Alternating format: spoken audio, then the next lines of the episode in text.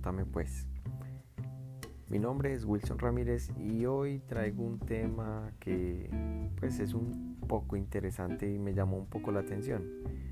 En el transcurso del día en Colombia ha estado sonando el tema de, bueno, llegaron las vacunas, que llegaron las primeras dosis y más que hubieran llegado las dosis, me llamó mucho la atención todo el esquema de seguridad que se ha montado para este, digamos, magnánimo evento, ¿sí? por decirlo magnánimo, sabiendo que somos el último país en Latinoamérica en iniciar el proceso de vacunación.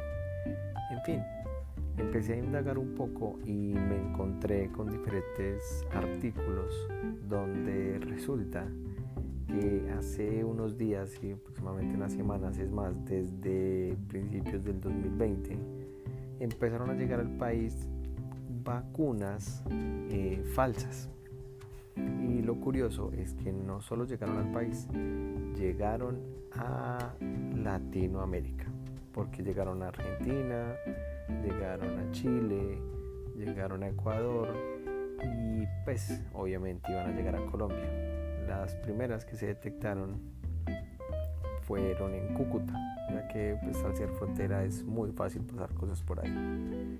En fin, el caso es que las autoridades, al haberse percatado de que todo este tema se estaba fraguando, ¿sí? por todos estos pillos que piensan cómo estafar al pueblo, ¿sí? por decirlo así, además teniendo en cuenta de que este grupo de personas inescrupulosas, porque no sé qué los incentiva aparte del dinero a querer venderle un producto a otra persona sabiendo que puede causarle unos efectos negativos, capaz de matarlo.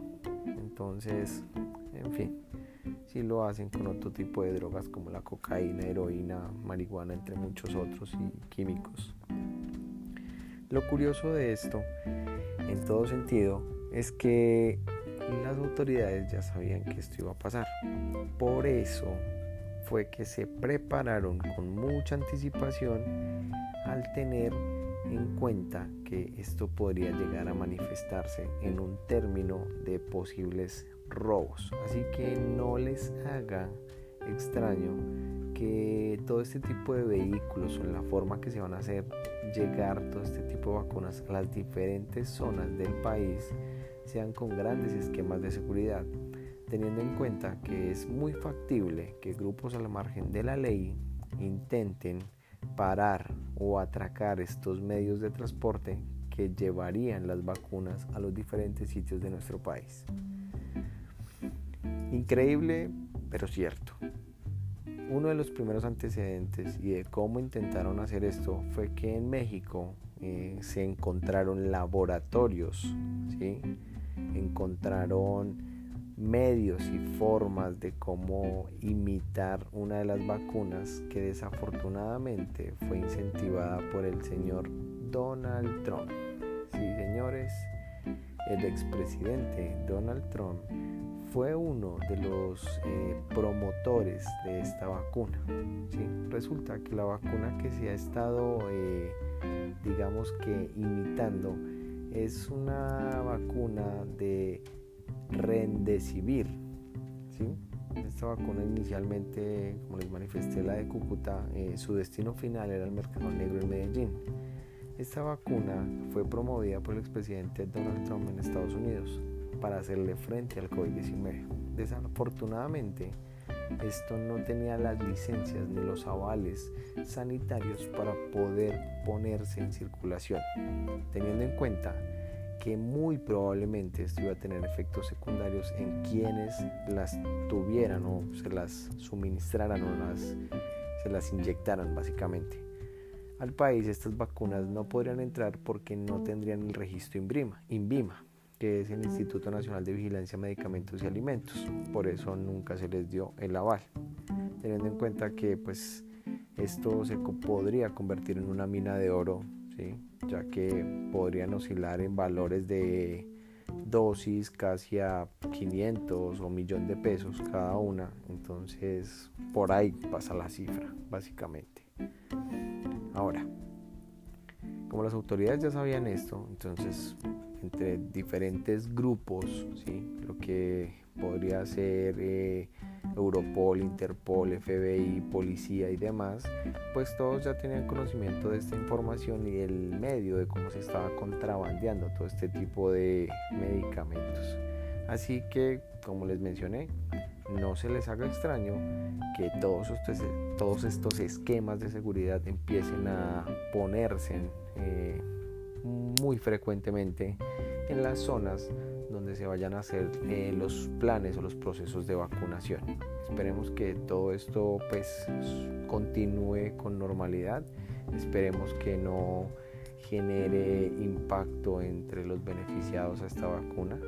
Y pues digamos que una de las cosas que van a hacer eh, todos estos cuerpos de seguridad de los países en Latinoamérica y pues también en cierta parte de Estados Unidos es tratar de hacer un mercado digital, ¿sí? es decir, el plan de choque para este tipo de, digamos, de actividades, de poder eh, tratar de no pararlas, sino tratar, tratar de limitar la forma en la que lo van a hacer, es a través de la virtualidad.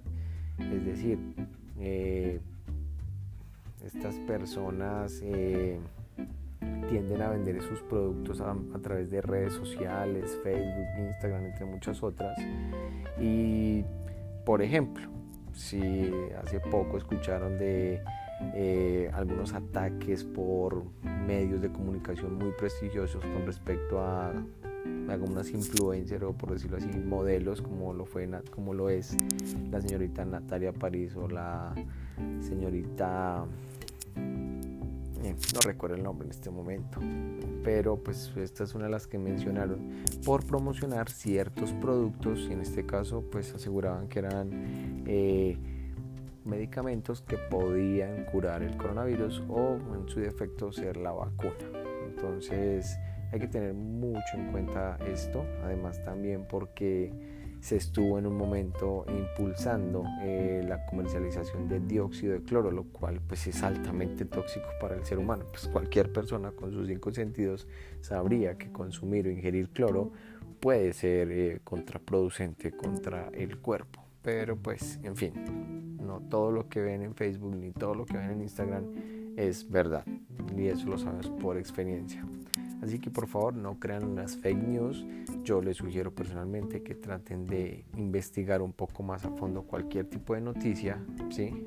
Busquen fuentes confiables de información y ojalá pues no siempre las mismas fuentes como podrían ser periódicos como El Tiempo, BBC News, Revista Semana, no, existen muchas otras fuentes en las cuales pueden indagar e investigar y comparar este tipo de noticias.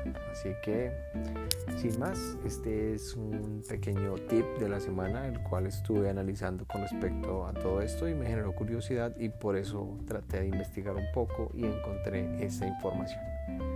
Así que espero tengan una excelente semana y recuerden que nos pueden seguir en Contame Pues en todas nuestras redes sociales, en TikTok, Facebook, Instagram, en todas. Y este podcast está disponible en Apple Podcasts, Google Podcasts, Spotify, Deezer, en donde sea.